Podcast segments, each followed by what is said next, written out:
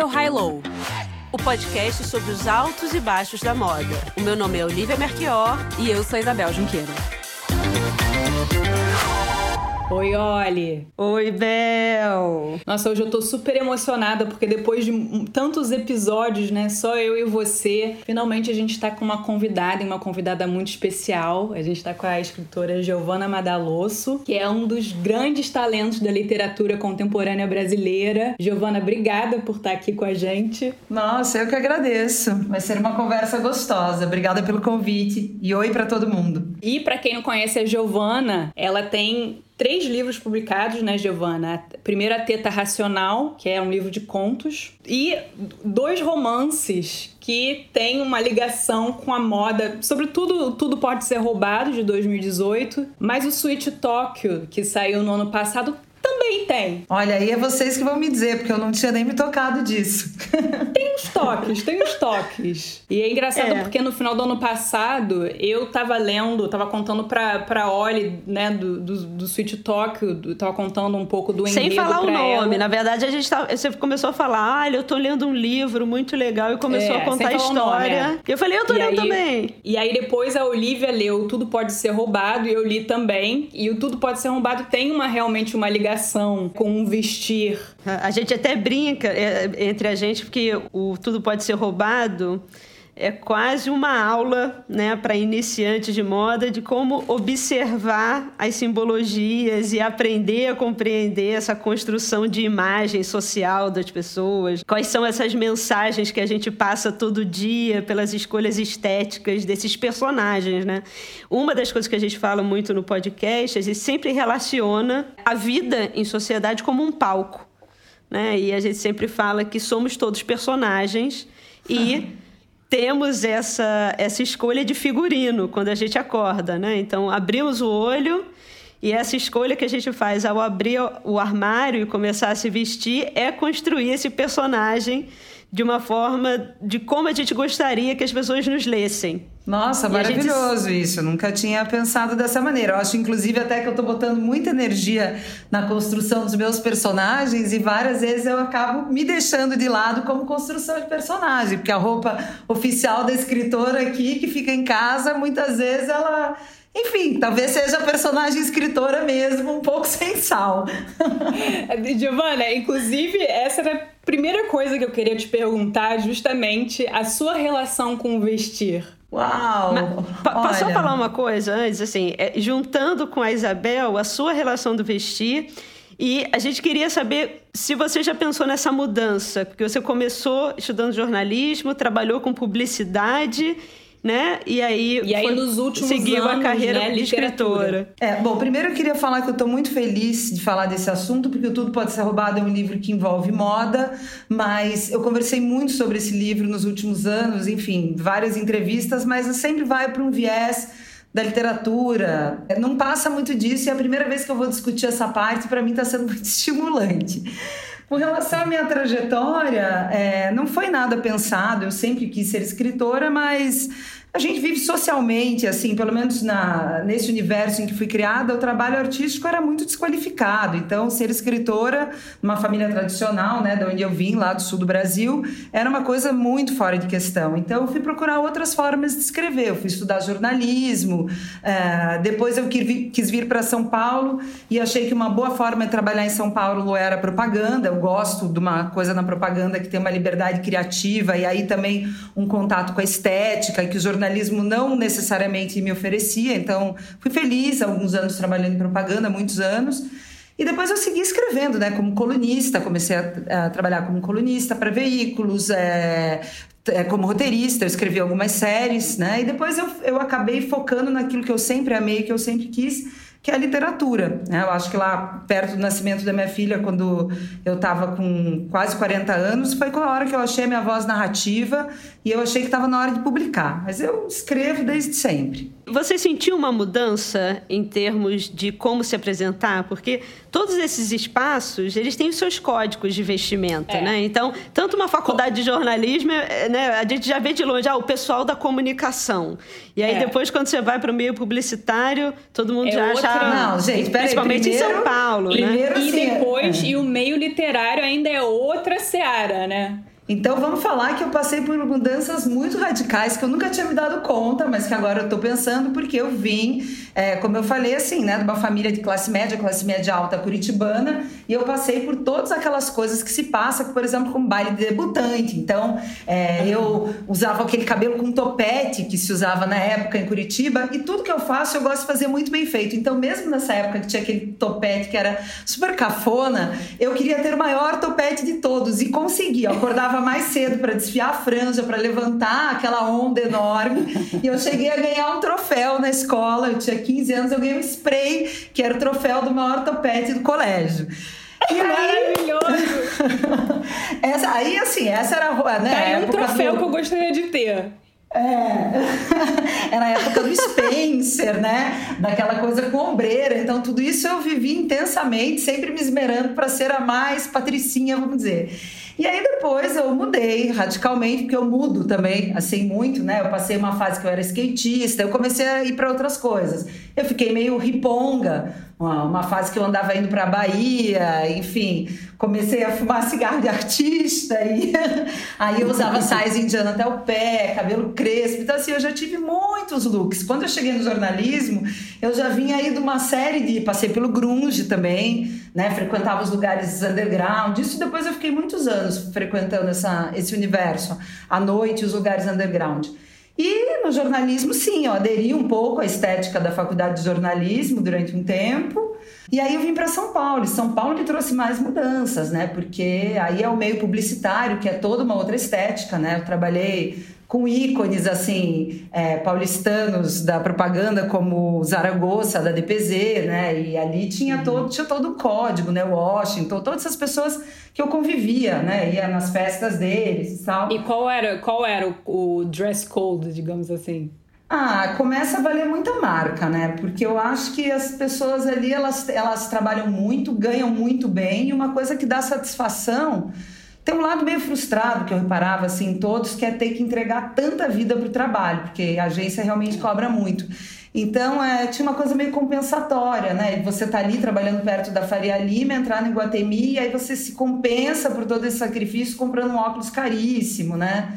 Eu tinha uma Tô amiga... reconhecendo uma personagem aí, hein? É, olha é, aí, já começam os, os, as coisas que vão dar origem à Rabudinha. Então, na verdade, essa narradora do Tudo Pode Ser Roubado nasceu muito da observação deste universo. Mas eu vou voltar para ele daqui a pouco para falar para vocês que depois, quando eu virei escritora, é, eu tive que achar um, um, código meu, né? Eu acho. É.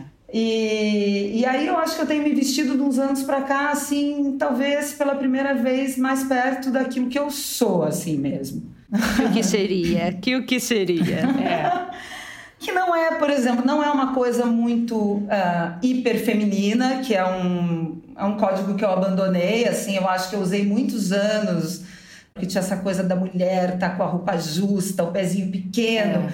Eu fiquei anos é. usando roupa menor do que o meu número nessa ideia meio brasileira de sedução até que finalmente, que, que bons, e eu percebi que não, que eu preferia roupas mais largas, que a sedução não estava exatamente né, nessa, nessa coisa mais óbvia que a gente imagina, né? Que existe Você outras... gosta muito de camisa, né? Isso, então eu fui para uma coisa menos, ah, como eu vou dizer, é, um pouco mais embaralhada, um pouco mais. Eu gosto muito desse embaralhamento hoje entre o masculino e o feminino, que tem muito a ver com a maneira que eu penso, com o, o feminino, o feminismo, entendeu?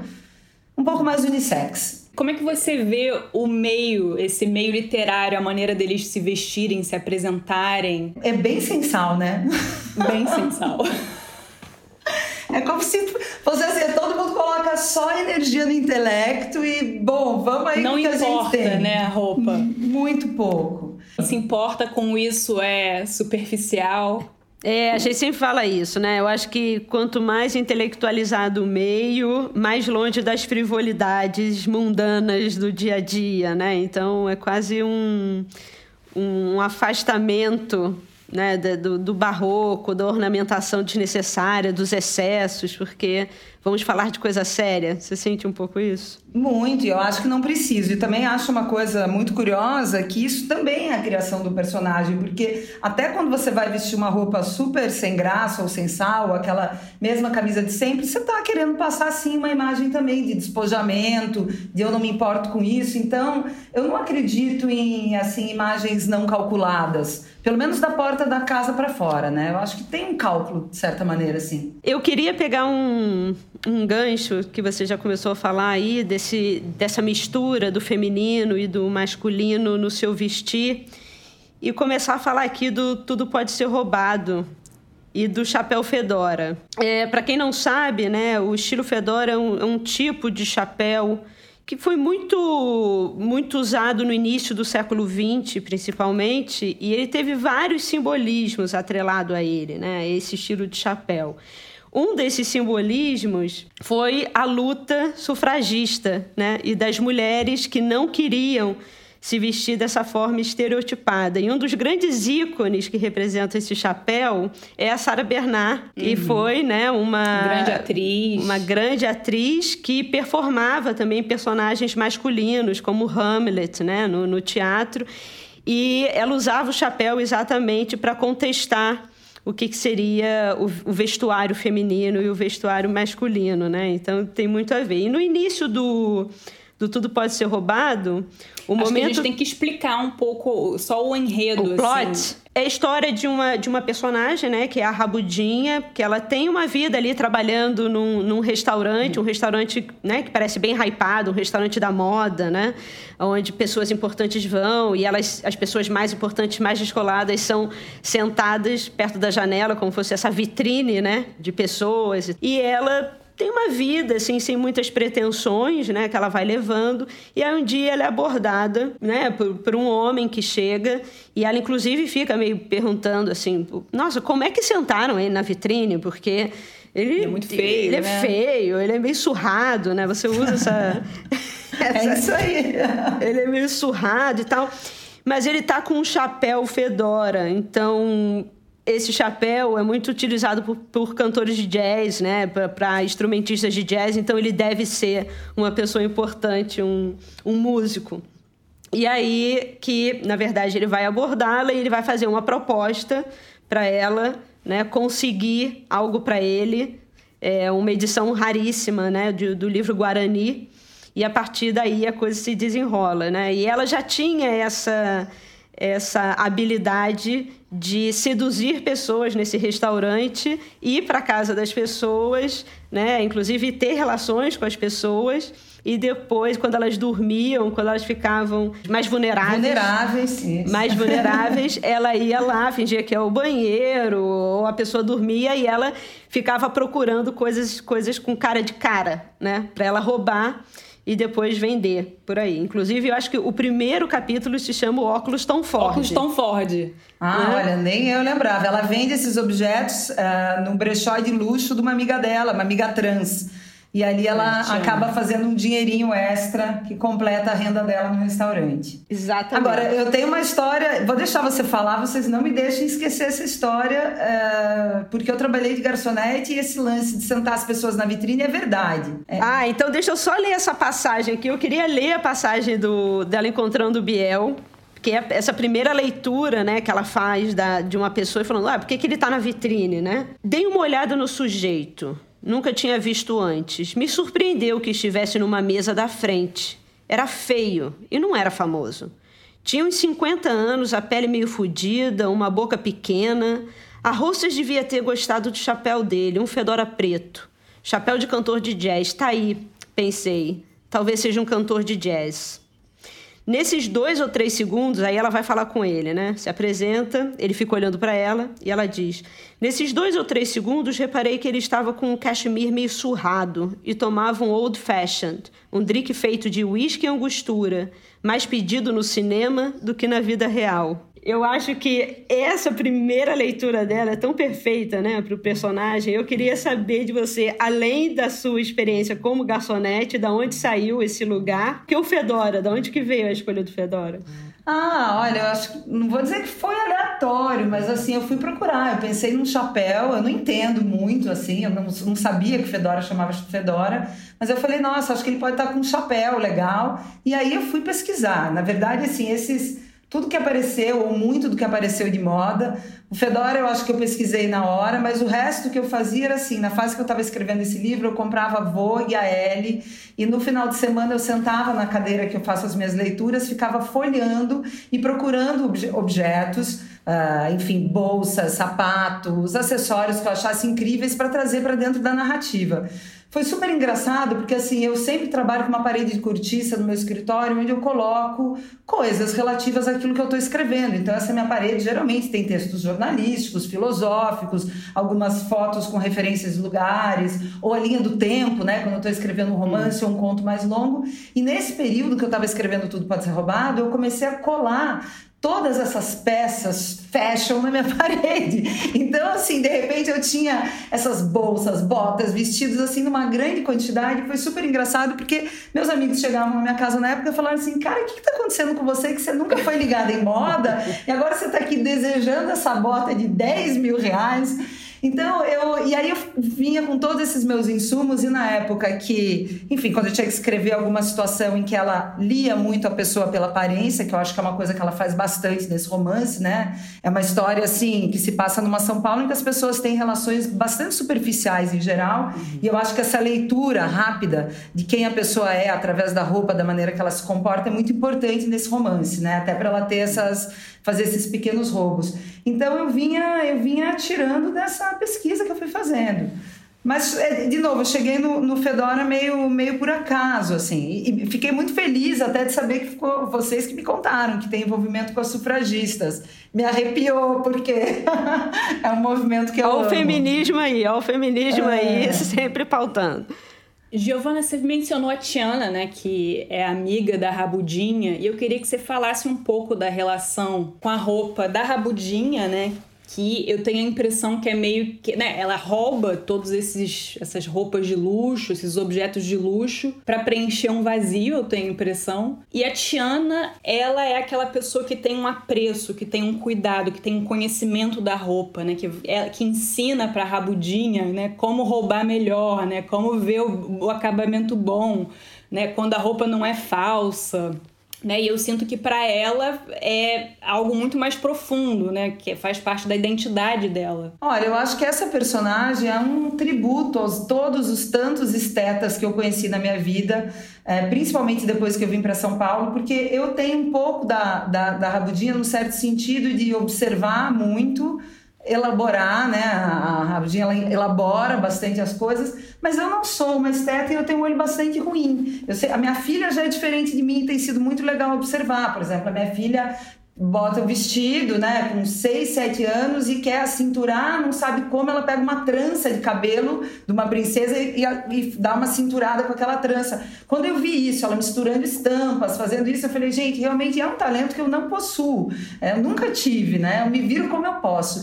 Só que o que acontece? Eu trabalhei em São Paulo com muitos diretores de arte, né? Então, assim, durante anos, duplando, porque eu fui redatora com esses diretores de arte, eu comecei a aprender a olhar as coisas com eles e eu tive uma amiga especificamente, que não é trans, é, uma mulher chamada Júlia, que foi a Tiana da minha vida, porque a Júlia sempre me falou: não, isso aqui. Ela falou do lenço, ela que me ensinou, olha o verso, olha a costura.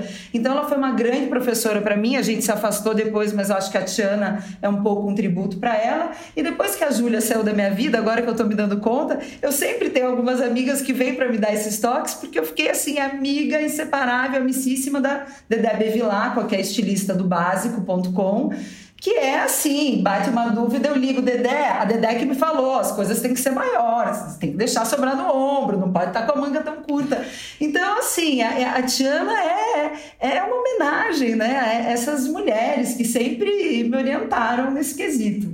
Mas e no caso para rabudinhas? É para preencher um vazio? Com certeza, né? Eu acho, eu acho que ela, ela, ela rouba muito, né? Durante o livro, para quem não leu, ela tá toda hora, ela tá é, furtando alguma coisinha, dando a Elsa.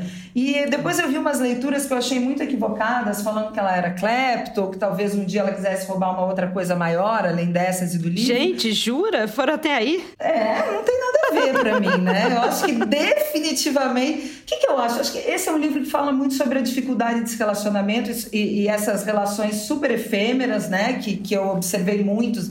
Eu sempre saí muito à noite, eu gosto da noite. Então, assim, todo mundo indo para casa de todo mundo, transando com todo mundo, uau, tendo sei lá quantos parceiros e, e relações e amigos, mas no fundo uma solidão muito grande. Tudo isso se dando de uma maneira bastante superficial, sem que as pessoas consigam fazer uma conexão um pouco mais profunda e engatar, é, enfim, as relações com de uma maneira que seja mais proveitosa para elas. E aí eu acho que a Rabudinha ela vai para casa das pessoas porque ela quer ir para casa das pessoas, ela quer conversar, ela quer observar, ela quer interagir e aí ela acaba roubando esses objetos, né? Mas vem muito de uma carência mesmo. Essa história da noite, muito muito bacana que você já comentou, porque em dois momentos me saltou o olho aqui, foram partes que eu sublinhei no livro. Uma delas é que você diz, porque no final a verdade sobre uma cidade é essa: o que sobra de cada um depois que as luzes dos escritórios se apagam. E aqui, como todo mundo sabe, o que sobra é pouco. Um emocional talhado pelos excessos, um terreno propício para as patologias se instalarem. Mas eu ainda preferia ver as pessoas assim, na sua face mais combalida do que projetando virtudes de currículo vitae à luz do dia. E aí depois, numa, na Carta Capital, numa entrevista da Carta Capital, você também fala de novo desse momento pós-expediente, né? E aí você diz, é, dramaticamente, acho que a noite, a noite é interessante pelos seus extremos, a euforia, a busca por diversão e felicidade e a frustração por sermos incapazes de sustentar o tempo todo esse estado de espírito. Olha, e gostei, nossa, profundo, sabia. hein? Profundo. Muito bom, quem falou isso, hein? Mas eu acho esse, e aí depois você fala, né, da oportunidade quase ritualística de dançar por horas a fios, de, de relegar a mente a favor do corpo. E isso também interessa porque a gente no podcast fala muito sobre processo criativo. E uma das partes que a gente fala sobre essa liberdade, esses lugares de oxigênio, para a gente deixar de ser esses personagens enclausurados, engaiolados, que muitas vezes a roupa faz esse papel. E na noite é esse lugar do desbunde, né? De você se. Aí o que dizem, é, tem, tem uma frase é, esqueci o autor, mas ele diz: é, a, a, fantasia é algo que você usa o ano inteiro e você tira no carnaval.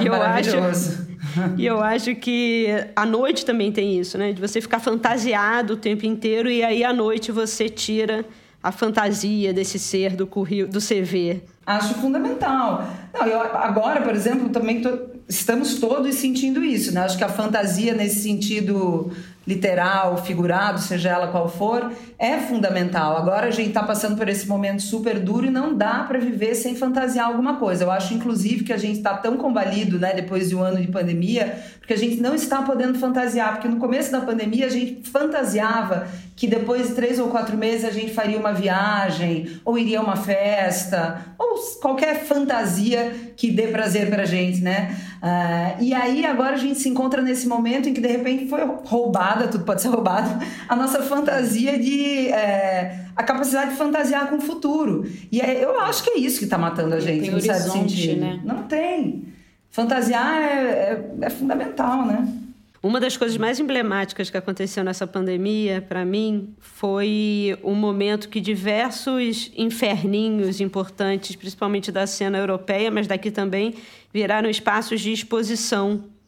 Né? Então, assim, não, não, não se dança mais. A, é, tiveram algumas, algumas, é, é, algumas boates em, em Berlim, por exemplo, históricas da da cena eletrônica que fecharam e viraram espaços de exposição e que não vão voltar, segundo os donos, né? porque eles não, eles não acham que esse momento de aglomeração é, vai voltar igual ao que era antes, eles abandonaram. Então, ter essa, essa mudança é muito emblemática, né? Essa, essa esse espaço Não, da que, dança, que bacana do abraço. eles terem percebido do... isso, e, Porque assim, tem coisas que vão virar cemitérios, né? Por exemplo, como os prédios da Faria Lima, que a gente tá vendo essa situação que eles vão começar a se esvaziar e talvez alguns não voltem a ser preenchidos. Então, eu acho que isso é uma característica muito legal de Berlim. Por isso que Berlim sempre teve uma cena muito bacana, artística e, e de música eletrônica, tudo, que é assim, é você reoxigenar. Quer dizer, isso aqui não serve mais para dançar, vamos transformar numa outra coisa, né? A arte pode viver aqui.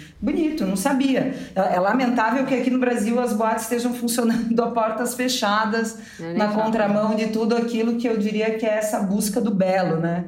Tweet Tóquio fala de, conta a história da Maju, que sequestra a filha da Fernanda, né, que ela cuida, e logo na primeira cena em que ela sai com a menina, né, com uma mala, ela passa por um exército branco, que é o exército de babás no parquinho. E eu e a Olivia a gente fala muito do papel do uniforme, né? E óbvio que em, certas, em certos casos, o uniforme realmente tem uma função, é importante, né? Você saber quem é um policial na rua, você saber quem é um médico, um enfermeiro num, dentro de um hospital. Mas qual é a função né, desse uniforme branco das babás? É, é curioso, né? Porque eu não gosto do uniforme para as babás, acho que no livro até dá para perceber isso.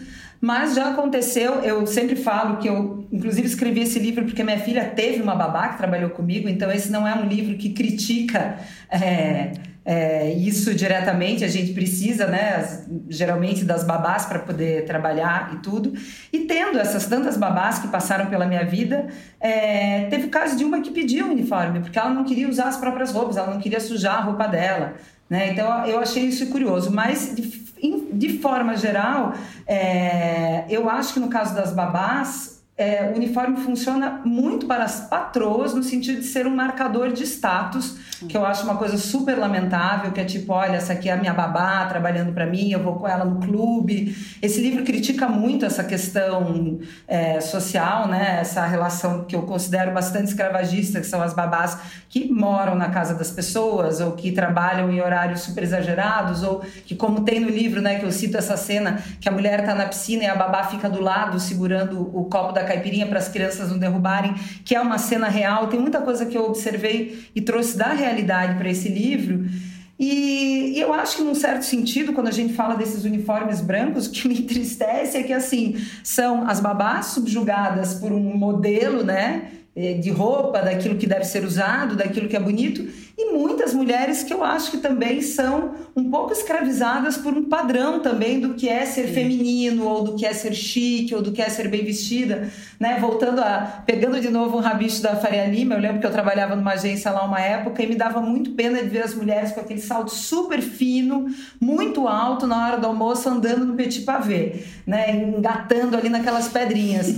e eu acho que cada um tem que se vestir da forma que quiser. Se você quiser sair montada de drag queen para o seu trabalho trabalho na Faria Lima, tá ótimo, porque aí eu acho que a gente tá falando assim de uma fantasia saudável, do que me dá prazer como roupa.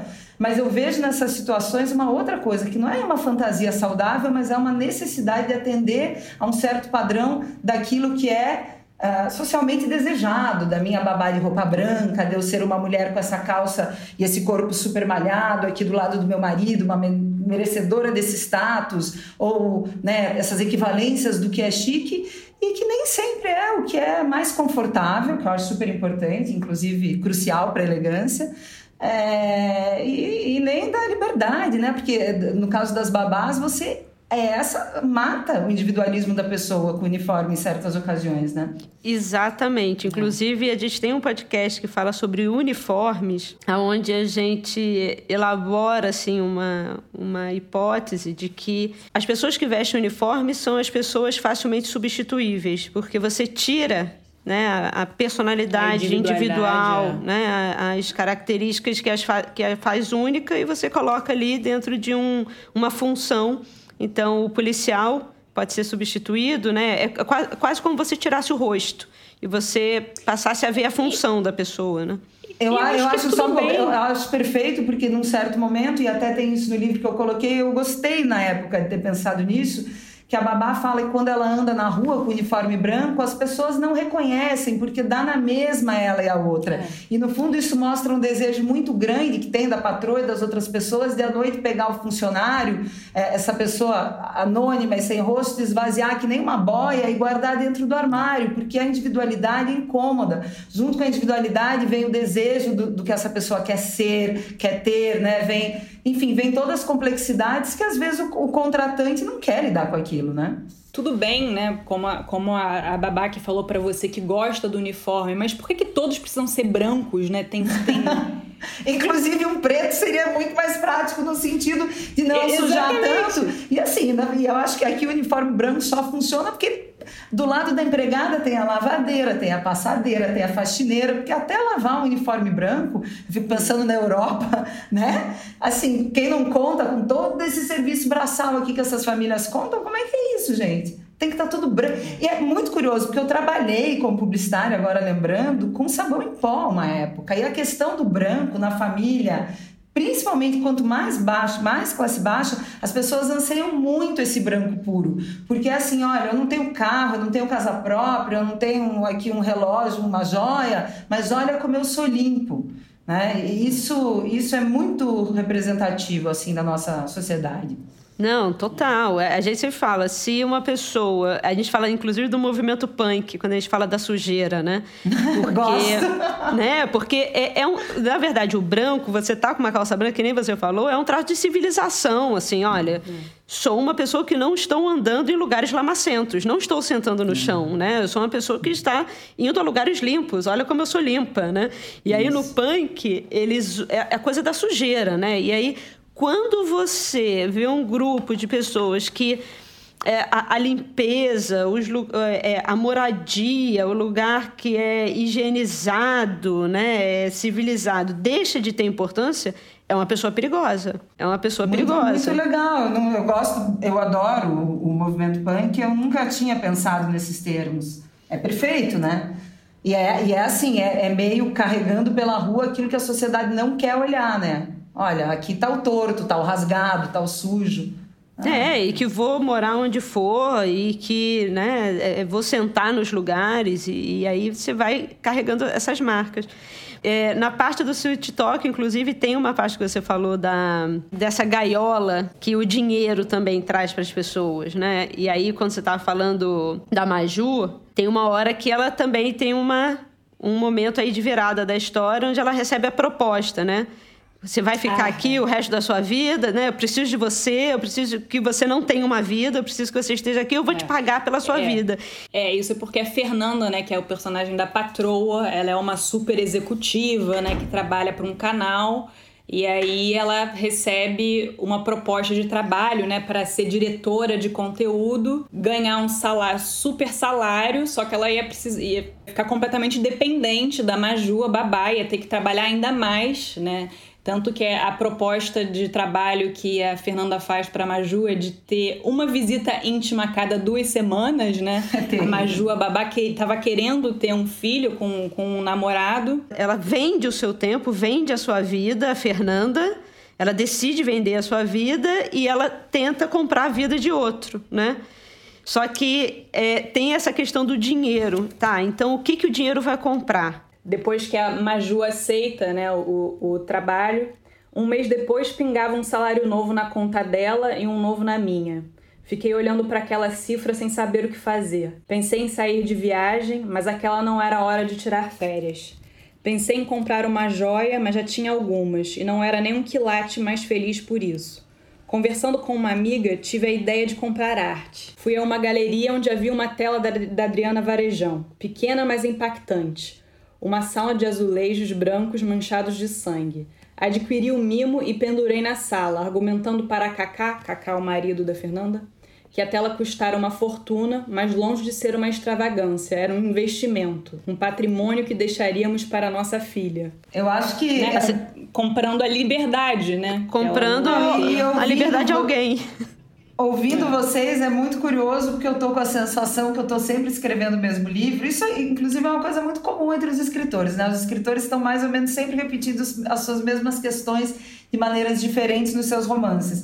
Mas quando a gente vamos chegar aí já na tela que a gente está falando dessa situação, mas quando a gente volta um pouquinho no Tudo Pode Ser Roubado, né? Para quem não conhece o livro tão bem, essa garçonete não rouba só esses objetos de luxo, ela também acaba sendo desafiada pelo cara do Fedora a roubar uma obra, eh, um livro raro, né? Uma primeira edição do Guarani, é, do José de Alencar, que está avaliada num valor super alto. Essas obras podem custar 200 mil, 500 mil, até 500 mil euros. Eu sei, euros, eu sei que a, a, uma primeira edição de Don Quixote custa.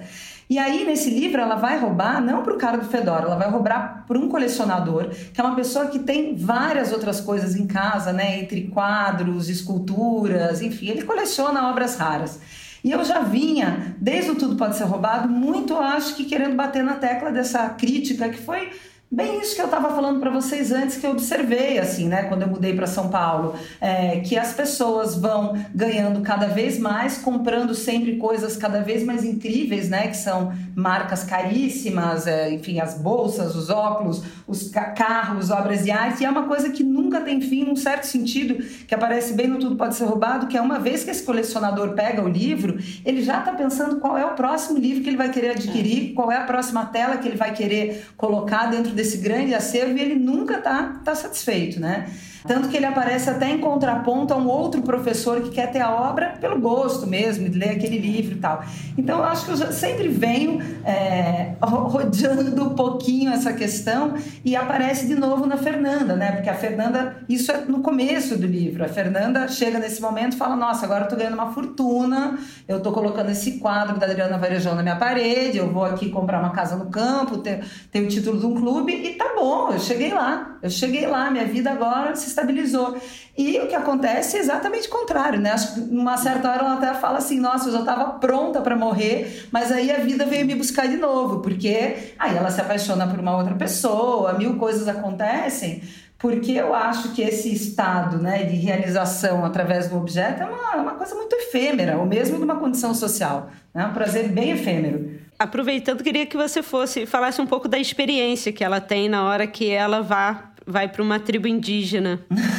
ah, que a coisa, na verdade, vira, também, né? né? Esse julgamento vira do que, que tem importância, do que não tem importância. Eu acho assim, eu, eu fiz essa viagem, eu tenho interesse pelos indígenas há muito tempo e eu e eu estava muito afim de fazer essa viagem até antes de escrever esse livro, porque eu sou feminista, né, me envolvo com essas questões e eu descobri que entre os Yawanawás tem duas pajés, que são duas irmãs, que foram as primeiras pajés desse povo, né? Historicamente, os Yawanawás sempre tiveram os homens, né, na, lá na pagelança e elas batalharam, foram atrás, passaram por um processo super complicado para conseguir essa essa posição né? Ficaram nove meses isoladas na mata, caçando por conta própria, se morando por conta própria, totalmente sozinhas para provar que podiam estar nesse posto. Então, eu falei, cara, eu preciso conhecer essas mulheres, eu quero muito conversar com elas. E aí, quando eu comecei a escrever os Sweet Talk, eu falei, gente, a hora é essa, porque a Fernanda se apaixona por uma diretora de, de documentários de vida animal, que também foi uma coisa que surgiu porque eu já queria é, discutir um pouco a questão do selvagem, da maternidade entre os animais e os seres humanos, o papel materno, quanto isso é construído. E eu falei, puxa, se eu quero falar de animais e desses ambientes onde os animais estão, eu acho que chegou a hora de eu ir para o Acre, visitar os Yamanawasi e amarrar tudo junto. Então eu fui para lá fazer essa pesquisa para o livro, essa pesquisa para o feminismo. E é tão curioso, né? Foi uma viagem tão fantástica que na hora que eu botei o pé na aldeia, eu esqueci tudo da, assim, que eu estava pesquisando. Eu desencanei do romance, eu desencanei das, das mulheres, eu fui conversar uh, com, com, elas na hora que eu estava indo embora, no dia que eu estava indo embora, eu fui ter a conversa. Porque eu fui absorvida por esse lugar maravilhoso, muito diferente. Né? Eu cheguei no meio de um festival que reúne todas essas uh, sete ou oito aldeias que tem no, no Rio Gregório. E eu acho que para mim, né, já que a gente está falando de moda, que o que foi mais maravilhoso dessa experiência, eu nem cheguei a colocar no Street Talk, foi a ausência do espelho. Claro que eles têm espelho, né, dentro das casas deles, uns espelhinhos pequenos, mas eu fiquei hospedada numa palafita, sem parede, no meio do mato. E assim, eu levei um, eu nem pensei nisso, eu levei um mini espelho né? Que era tão ruim de eu manusear, já não tendo onde apoiar, tomando banho no rio, não tinha onde apoiar o shampoo. Então, assim, eu desencanei. Falei, eu não vou poder me ver todos esses dias. E aí aconteceu uma coisa super legal, porque nos primeiros dias eu estava um pouco preocupada, né, com o meu look, que aliás não tinha nada a ver com, a, com o look de ninguém que estava por lá, mas enfim, eu estava aqui com a minha construindo essa personagem que é descobridora, antropóloga, e camisa, né, com a sua calça tipo tal, com chapéu de abas largas, ainda muito Sim, muito preocupada com aquilo que eu estava vestindo. E aí, durante esses dias, né, que eu fui ficando sem espelho, sem espelho, eu fui desencanando. E o que aconteceu muito interessante, que eu senti, é que eu passei a olhar ah, as roupas e as peças, né? Porque aí eu comecei a ver as, as pulseiras que eles me deram tal, pelo objeto em si, não por aquilo que era ah, na interação com o meu corpo. Então não era mais, uhum. nossa, essa blusa me cai bem, ou essa pulseira vai ficar bonita porque tem o mesmo tom da pele, ou vai com o meu jeito. Era tipo, que pulseira bonita, eu vou usar ela de qualquer maneira. É, Demais. E foi, foi muito legal essa experiência, esse desligamento. E eu tentei trazer depois... isso para Fernanda, né? Numa, numa certa proporção, como um, como um choque mesmo. É, inversão de valores, né? É. Inversão de é, valores. Tem uma passagem, inclusive, super bonita, que ela começa a se questionar sobre enfrentar o medo. É. É, também vivi, ela... né? Porque, porque essa foi uma viagem, olha, tem muita coisa minha que vaza, não só para Fernanda, mas para Maju, né? As pessoas falam: "Ah, você fez, como é que você fez essa babá que é tão incrível?" É, como a gente sempre fala, né? Tudo parte de, é, tem uma frase muito boa do Philip Roth que fala que é, o escritor ele sempre é, trabalha a partir do seu trampolim particular. Às vezes você pula um pouquinho uhum. mais perto do trampolim, um pouco mais longe, mas você sempre vem dessa sua centelha, né? Então, eu diria que para escrever a babá, eu parti de alguns medos que eu tenho. A babá é super cuidadosa com a criança, eu também sempre fui assim com a minha filha, de um amor muito forte, simbiótico, assim, quase excessivo. E para Fernanda, eu também parti de outras coisas, né, da minha realidade. Por exemplo, o medo também estava lá na Fernanda. E eu vivi muito medo, porque para fazer essa viagem, é, foi difícil para mim, né? Ir para um lugar que eu sabia que eu ia ficar 10 dias sem ter internet, sem ter telefone, tem, nem telefone público. O telefone público é duas horas lá. É, eu sempre pensava, nossa, e se eu né, tiver uma picada de cobra? Para chegar no pronto-socorro eram seis horas de barco, mais duas horas de estrada, então uma picada seria fatal. Então, sim, eu fui atrás do meu look descobridora, usando as galochas para me proteger de tudo isso. E enfrentando esse medo e foi maravilhoso, né? Porque eu encontrei a cobra.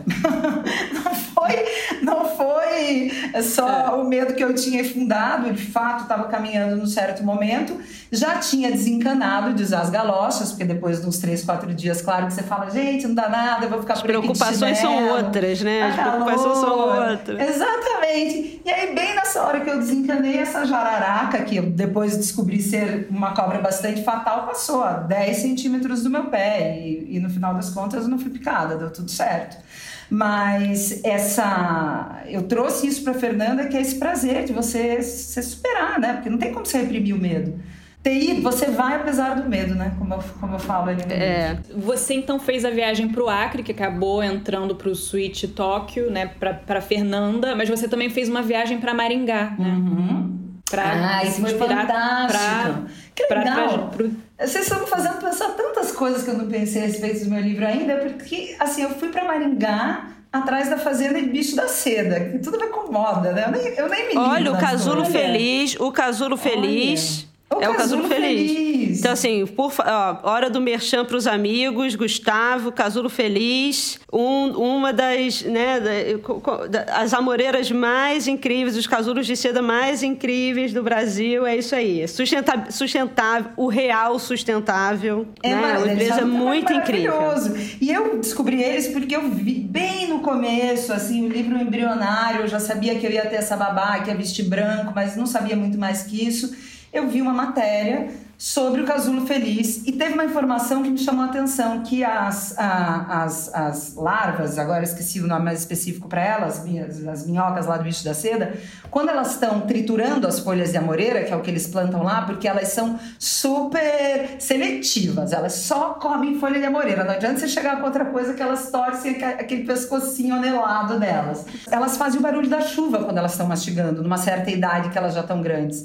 E isso acontece de madrugada, esse barulho da chuva chuva. Então eu falei, cara, que lindo que pode ser a babá vir desse lugar. E ela tá em São Paulo, né, fechada dentro de um apartamento e sentir saudades desse barulho da chuva que as larvas faziam para produzir, para produzir a seda. Bom, e, e, aí é, é, um processo lindo do romance, né? Como uma coisa puxa a outra, porque na hora que eu decidi isso, eu dei um destino para essa babá, eu dei uma profundidade maior para ela, eu dei uma história. E eu decidi que quando ela é, resolvesse ir embora com a menina, né? Porque ela resolve fugir com a menina, ela ia querer voltar para esse lugar, fazer essa viagem de ônibus. E aí eu fui fazer essa viagem. Eu gosto muito de fazer pesquisa de campo. E aí eu peguei um convencional, porque eu falei, não. Depois eu acho que eu voltei até direito, mas eu quis ir do jeito que ela ia e fui até essa fazenda lá em Mandaguaçu. Aí conheci todo o processo deles, né, de trabalho, que é super bonito mesmo, assim. É um não, só esse nome já é incrível, né? O Casulo Feliz. É. Eu sempre é. amei esse nome. É demais, é demais. Mas é, tem uma parte, também entrando aí nessa peregrinação né, de ônibus, que fala sobre o sapato. E você traz isso nos dois livros, nos dois a sua livros. relação com o sapato. Então vou ler agora a parte do Sweet Talk. E na verdade a Maju, né, tava com a Cora e a Cora perde um dos sapatos que ela estava usando no meio da estrada. Reparo que um dos seus sapatos, o que estava acalcanhado, caiu do pé. Era só o que faltava. Como é que eu vou achar um calçado uma hora dessas? Olho em volta, a noite está clara por causa da lua, talvez eu possa ver. Agarro a minha nega e ando para um lado, para outro, uso a lanterna do celular, vejo até bosta de cavalo, mas não vejo a sapatilha. Deve ter caído mais para longe, e até penso em avançar, mas não posso deixar a menina sozinha, nem correr o risco de não pegar o ônibus. Volto para o banco, imaginando o sapatinho caído num canto, mais um sapato caído num canto. É o que as pessoas mais perdem, o que tem nos pés. Eu, eu sei porque minha timidez me fez andar olhando para o chão. E já vi de tudo perdido por aí: chapéu, óculos, chave, presilha, documento, cartela de remédio. Até faca e carta de baralho já vi. Mas nada supera o número de sapatos. Em tudo que é canto tem um pé perdido, um pé sozinho. E eu sempre pensei no estado da pessoa para largar o calçado porque você pode largar, largar tudo nesta vida: um marido, uma casa, uma cidade, um passado inteiro, mas não tem aquilo que vai te levar para frente. Quem larga um sapato não tem mais esperança de nada. Eu amo isso. Já, é já, já né? voltei né? com um sapato para casa. Já voltou? E eu, eu, eu joguei pela. Depois eu tinha até esquecido porque eu tava bêbada e meu companheiro falou: Você não lembra aquele dia que você jogou um par de sapato pela. Olha isso que doideira, pela janela de um táxi. Atenção, ouvinte, isso não se faz, né? Jogar um lixo desse na rua. Mas eu imagino que esse sapato me fez tanto mal que eu falei: Gente, não quero mais ver. Eu não lembro agora qual é o par. Ó, mas antes de você falar da sua obsessão por sapatos, ah. Olivia, lê o trechinho do Tudo Pode Ser Roubado. Uma imagem que até então eu tentei afugentar porque era demasiado reveladora, porque me falava de algo que eu não queria enxergar, como falam, como falam todos os sapatos. Uma pessoa pode se vestir e se arrumar e se transformar até a cabeça, mas os pés não mentem. Há algo de humano e verdadeiro nas duas patas, talvez por seguirem sendo duas patas, a despeito de toda a nossa dissimulação. Quando alguém me intimidava, eu sempre olhava para baixo. Lembro de uma vez ficar nervosa na frente do dono do restaurante e então olhar para os seus pés, apertados dentro de um sapato de bico fino, os dedos marcando o couro lateral, um desespero em ser elegante, algo que me faz ter pena dele. Também me comoviam os pés da Tiana, aquela suavidade toda lá em cima e lá embaixo aqueles troncos brutos presos à terra. Me comoviam igualmente os pés minúsculos da minha mãe, nos seus sapatos comportados de senhora, uma vida inteira com os dez dedinhos bem juntos e bem fechados. Para quê? Para quem? E mesmo Jota, com seu glamuroso chinelo das Arábias, o que aqueles chinelos tanto tentavam dizer? Mas os sapatos do Biel, ah, os sapatos do Biel, eram de um couro sintético tão vagabundo que nem podia ser chamado de couro sintético. E apesar de largo, achatado, o par estava tão usado que também tinha marcas, craquelado nos joanetes, nas pontas, nos calcanhares. O cadarço amarrando um pacote que parecia prestes a se desfazer. Pés de um velho pobre e cansado. Foi o que eu disse para mim mesma. E surda ao meu próprio apelo, Segui sentada no mesmo lugar, olhando para as janelas e para a porta do hotel e para as minhas botas, também cansadas, também surradas, até que com a cabeça apoiada nos joelhos, peguei no sono. Adorei relembrar esse trecho, obrigada. Os dois, por sinal. Mas é, é interessante porque isso na moda, Giovana, é algo que se tem. Quer descobrir uma pessoa, você realmente você olha para o sapato ou para as malas. Né? Ah, é? é? Foi cirúrgico. Foi cirúrgico. Eu lembro que tem uma entrevista com um concierge de um hotel cinco estrelas de Paris, que uma vez ele disse para você saber se a pessoa é importante ou não, não olha para a roupa, porque artista, popstar, anda sempre desconjuntado. Parece que eles querem esque... não parecer quem eles são. Mas se você olhar para os sapatos e olhar para as malas, você vai saber qual é a estirpe. Nunca mais vou esquecer essa, muito boa. É, é eu acho que até hoje em dia é até um pouco mais complicado, porque é muito tênis, né? É, mas tem os tênis do momento, né? Não, e tem ali malas e sapatos podem ficar muito mal cuidados, né? Eles apresentam ali um desleixo que você tá. Você se olha no espelho, ó, a camisa tá ok, mas você, são, parece secundário, é o secundário que não é, né? Mas essa sua relação com quando você fala dos dedos apertados, na verdade a rabudinha, né, falando, Agora, lembrando da mãe dela, desse enclausuramento que a roupa também pode criar, né? Esse enclausuramento nesses personagens que vão se apertando para tentar é, conseguir atender as expectativas das pessoas, né? É, eu acho essa essa essa é uma moda muito errada, né? Acho que é um ponto muito interessante de ser discutido. Só para voltar um pouco, acho que também tem muito a ver. Eu sou bailarina desde sempre, ah. desde pequena. Sofri muito uma época, claro que eu não danço mais de ponta, né? Porque, como eu falo, eu sou uma bailarina decadente, eu já tenho 45 anos, mas eu sigo dançando contemporâneo, tudo.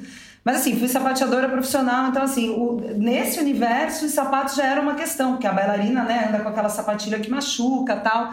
Mas também por ser bailarina, eu, eu, passei a observar muito os pés né, das pessoas e eu acho que os pés são extremamente maltratados, porque a roupa, ela de certa maneira, ela carrega junto com ela esse processo civilizatório que aparece muito forte no pé, né? O pé é essa coisa selvagem que ele não nasceu para ficar amontoado desse jeito. Até a minha professora Zélia Monteiro sempre fala isso, né? O pé é uma pata. Então, o pé saudável é aquela pata que tem que aderir ao chão com os cinco dedos bem abertos e o metatarso, né, que é esse músculo que une os cinco dedinhos, ele tem que estar tá tonificado. Então, o que, que acontece? Quando a gente fica só o tempo inteiro dentro desses sapatinhos fechados, a gente está atrofiando o meta. Né? Você faz, inclusive, em casa, você que está ouvindo para a gente, quer saber se seu metatarso está saudável, estica o pé e tenta separar os cinco dedos. Você não conseguir abrir eles ah, bastante... Vou fazer agora, vou fazer agora. É porque o seu meta não tá bom, entendeu? Usa menos sapato. Ó, bom, conta aí pra gente, tô, tô esperando. Ai, ele, é, é não, eu, eu acho, eu abrir, acho que, mas ele faz uma curva assim, ó. Ele, ele faz assim, Eu acho ó, que tá a pandemia certo? deve ter melhorado um pouco, né? Com certeza. Muita gente trabalhando em casa de meia, de pé Não, eu mesma não sei se vou conseguir voltar a usar salto. E aí, voltando um pouco para esse histórico, o que aconteceu? Como eu vim de uma sociedade bem conservadora e machista, dentro dessa sociedade conservadora e machista, a ideia do feminino, porque eu não acho que o feminino seja isso de maneira nenhuma, mas existe essa ideia do que é feminino. O que é a ideia da feminino? É esse corpo super apertado, é o pezinho pequeno das, das gueixas. Então, fui aquela pessoa que usava a blusa apertada, o sapato apertado Teve uma hora que eu me libertei, foi maravilhoso e também foi muito bacana descobrir que a elegância não tá nisso, né? Não tá nesse aperto, pelo contrário, tá na, tá na soltura, tá no metatarso é, relaxado. Saudável, saudável. Então, acho que por isso que eu olho assim com comoção, né? Porque eu acho que o pé, ele resume muito, né? O pé é essa planta nossa colocada no chão que condensa, de certa maneira, esse processo civilizatório de domar né, aquilo nosso, que dizer, o pé no chão é o pé de selvagem, né? Como isso é domado, como isso é apertado. Você sempre fala sobre o feminismo como uma pauta muito importante né, da sua vida. Mas, ao mesmo tempo, nessa mesma entrevista da Carta Capital, você diz: Eu sou feminista, minha obra não. Eu achei muito interessante a sua resposta. Eu gostaria que, se você pudesse falar um pouco sobre isso. Literatura feminista ou literatura feminina são dois termos que é, eu acho muito ruins porque eles aprisionam a literatura feita por mulheres de novo dentro de um cercadinho no canto da história. Né? A literatura feita por mulheres é literatura, ponto. A literatura é universal, feita por homens, mulheres, crianças, não importa de que raça, de que gênero. No momento que a gente tenta coloca esses rótulos, né, que não são só para isso, a gente pode falar, algumas pessoas tentavam falar em literatura comunista, literatura feminista, literatura marxista. Na hora que você coloca esses rótulos, você faz isso, você sequestra desse lugar universal e grandioso em que o trabalho artístico deveria estar e você coloca num nicho e você é pequena essa literatura. Então, por isso eu sou contra esse rótulo. E sim, eu sou feminista, minha literatura não, e de novo, porque eu acho que a literatura ela é universal, ela tem que ser trabalhada a partir de um lugar de alteridade em que eu posso falar no lugar de homem, de mulher, de passarinho, eu posso narrar minha história de qualquer canto e qualquer tentativa dessa é muito aprisionadora. Por outro lado, eu entendo que hoje a gente também tem uma necessidade de se referir a essa literatura feita por mulheres de alguma maneira, porque para alavancar essa literatura, a gente só dá um nome para ela, certo? Então, por isso eu sugiro literatura feita por mulheres. Né? A gente mantém o literatura intacto e designa o que é necessário. Para encerrar, eu não sei se você tem o Tudo Pode Ser Roubado aí perto. Eu também não sei se seria o caso de você ler um trecho para gente, que é, talvez seja o trecho de leitura de moda mais claro, assim, é mais evidente. É, e é o, o, o do, os pombos do bairro, o início, quando ela chega. Ah, não é o que ela né, tá na faculdade ela... olhando a roupa da galera? Eu, é demais, né? Altamente roubável coisa que eu, tem uma coisa que eu quero contar para vocês que eu acho que pode ser legal de vocês usarem sobre a vitrine do restaurante. Vocês querem que eu conte antes? Não, é Sim. é garçonete, é você como garçonete. Eu morei em Nova York quando eu tinha 24 anos, eu estudava roteiro né, no IU e eu trabalhava de garçonete num restaurante na, na Union Square, que é um restaurante chama The Coffee Shop, tá lá até hoje, assim, frequentado pela, pelo pessoal do cinema, então cruzei lá com, sei lá, Spike Lee, Mila Jovovich, outras figuras desse tipo. Mas antes de eu trabalhar no coffee shop como garçonete, eu apareci lá como cliente. E nesse dia eu estava com um amigo meu, tinha acabado né, de chegar de Curitiba para Nova York, fui recebida pela host, super descolada na porta, e é um restaurante grande, que tem um salão na frente, um no meio, um atrás, ela nos conduziu até esse último salão atrás, almoçamos tal. E eu retornei depois para fazer a entrevista de emprego e trabalhar. E quando eu fui contratada, comecei a trabalhar, eles me explicaram como é que funcionava a distribuição das pessoas nos salões do restaurante. Então eles falaram: olha, Giovana, quando chegar uma pessoa incrível, maravilhosa, famosa, conhecida, você vai colocar aqui nas mesas da frente da varanda. Pessoas normais, você vai colocar aqui nesse salão do meio. Agora, quando chegar gente feia, mal vestida, você esconde lá no salão do fundo. Que foi exatamente onde eles me colocaram quando eu fui como cliente. então, acho que foi Ai, meu Deus, aqui pra onde estava aquele make? onde estava aquele make, aquela Birkin nesse momento para você ficar na vitrine? O que eu queria falar para vocês, eu vou ler um capítulo agora e eu vou querer dar um pouco de crédito dessa análise que eu faço no capítulo para um autor chamado Daniel Miller, que escreveu um livro chamado Trecos, Troços e Coisas, que são estudos antropológicos sobre a cultura material.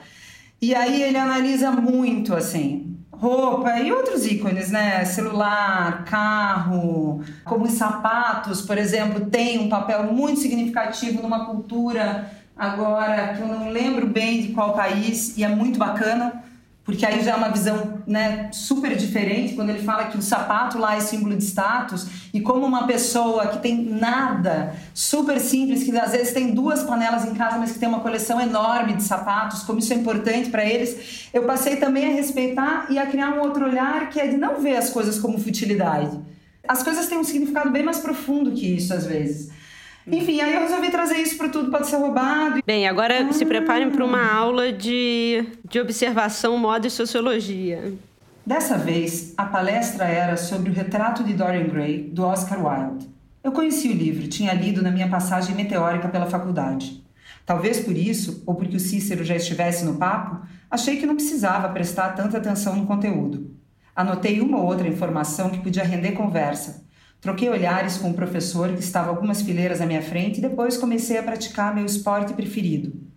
Dei largada com uma garota na minha lateral esquerda, usava uma bolsa Chloé amarela. Pensei que para chegar a ter uma bolsa de marca na canariesca e incombinável cor amarela, ela já devia ter dezenas de outras. Um closet abarrotado de bolsas básicas. Meu cérebro imprimiu uma etiqueta imaginária que colei sobre a garota com o rótulo altamente roubável. Em seguida, estiquei minha vista até uma garota de pele morena e olhos puxados, que imaginei ser peruana ou boliviana. Usava uma jaqueta bordada à mão com flores coloridas, o que apontava para um closet com peças étnicas. Etiqueta razoavelmente roubável. Ao lado dela vi um garoto usando uma regata e uma saia sem indicação de marca. Pouco roubável. Em seguida, me estiquei para enxergar a Anitta e vi que ela usava a jaqueta do momento, numa imitação de couro que poderia valer uma fortuna se fosse assinada pela ecológica Stella McCartney, mas, naquele caso, devia ser assinada por alguma marca vagabunda de fast fashion, pois nem zíperes de metal tinha, eram de plástico mesmo, merecendo a etiqueta de não roubável ou até mesmo deplorável. E por fim, pousei minhas lupas sobre o professor, que vestia o uniforme previsível dos intelectuais calça e camisa coordenada. Não é necessário dizer que ele nem sequer merecia uma etiqueta. E ali, imersa na minha viagem, enquanto a aluna começava a ler um trecho do livro, pensei que meus anos de surrupiagem tinham mudado a minha percepção sobre roupas. Porque antes, quando eu não reparava obsessivamente no que as pessoas vestem, eu pensava que, o que todo mundo pensa, que a roupa é uma coisa superficial, que não pode nem deve definir nosso eu interior. Mas que eu interior, se cavarmos dentro da gente, só vamos achar órgãos e vísceras, o que indica que não temos um núcleo, mas que fomos feitos de camadas, e uma delas é a roupa, que vai muito além do que queremos aparentar, é de fato parte do que somos. E em volta de mim estavam os exemplos. O cara que usava saia não só acenava para os outros com seu eu feminino, como também introjetava essa característica no seu corpo ao passo que a saia lhe permitia viver uma nova experiência física, tendo, por exemplo, que levantar o tecido como as mulheres ao mijar. E a garota de jaqueta étnica? Aposto que, se estivesse no seu país, estaria vestindo Calvin Klein, mas, estando fora dele, o artefato local funcionava como um ponto de contato afetivo. Talvez o caso mais interessante ainda seja o da Anitta, que, a grosso modo, parecia uma garota tentando ser igual às outras. Mas será que isso não seria subestimar o ouvinte? Porque, claro que ela sabia que aquela jaqueta vagabunda não enganava ninguém. Então, aquela peça estava mais para uma demonstração do seu desprendimento do que para qualquer outra coisa. E imagino que, à medida que a Anitta afirmava essa distinção, essa distinção também firmava a Anitta. Sobre o Cícero, como tive certeza depois, seus andrajos monocromáticos não eram resultado de um intelecto exacerbado, despojado do mundo material, como muitos cabeçudos gostam de pensar sobre si mesmos eram apenas a parte visível de um fruto inteiramente cinza. E foi esse fruto que se manifestou de repente, interrompendo meu longo momento de distração. Adorei, né? Lembrar de tudo isso que eu tinha esquecido. É, e você tem esse olhar parecido com a Rabudinha, assim, de analisar cirurgicamente as pessoas a gente é, tem. Como elas. E, eu tenho certeza que vocês têm, gente. Assim, não é que eu não. Eu acho que assim, eu consigo acionar ele às vezes, mas na grande maioria do tempo eu tô muito no, em outro lugar sempre. Uh, por exemplo, como eu falei, a minha filha, que é uma pessoa muito mais ligada em estética do que eu, ela percebe que o porteiro tá de bigode. Ou mesmo assim, já aconteceu de uma amigona minha pintar o cabelo e eu demoro 15, 20 minutos de conversa. Ela, você não vai falar nada que eu pintei o cabelo? Porque eu tô sempre muito aérea. Então, nesse livro, eu acho que eu até eu tive que puxar de dentro de mim esse olhar, fazendo força eu consigo, mas ele. Eu vivo muito mais nas nuvens do que aqui. Eu vivo mais nas nuvens do que aqui. Fantástico. Gente, eu adorei o papo, que delícia. Que... Adoramos também. É, tá vindo romance novo aí? Ah, tá. E, mas eu vou começar a trabalhar nele só a partir da metade desse ano, então vão mais aí uns dois, três anos para tomar a gente ter aí alguma coisa legal. Giovana, foi um prazer enorme conhecê-la. Para quem ainda não leu Sweet Talk, tudo pode ser roubado. E a Teta Racional também. Deve, vocês vão achar, eu, não sei se tem moda lá, mas com certeza vocês vão achar, porque o olhar de vocês acha qualquer coisa. E olha, obrigada, obrigada quem estava com a gente. Para vocês foi uma conversa muito satisfatória. Depois de anos é, do, lançar, do lançamento desses livros, eu tive uma visão sobre eles que eu não tinha tido até agora. Então, obrigada. Obrigada imensamente. Tchau, Giovana. Obrigada. Tchau, garota. Tchau, Oli. Tchau, Bel. Até daqui a 15 dias.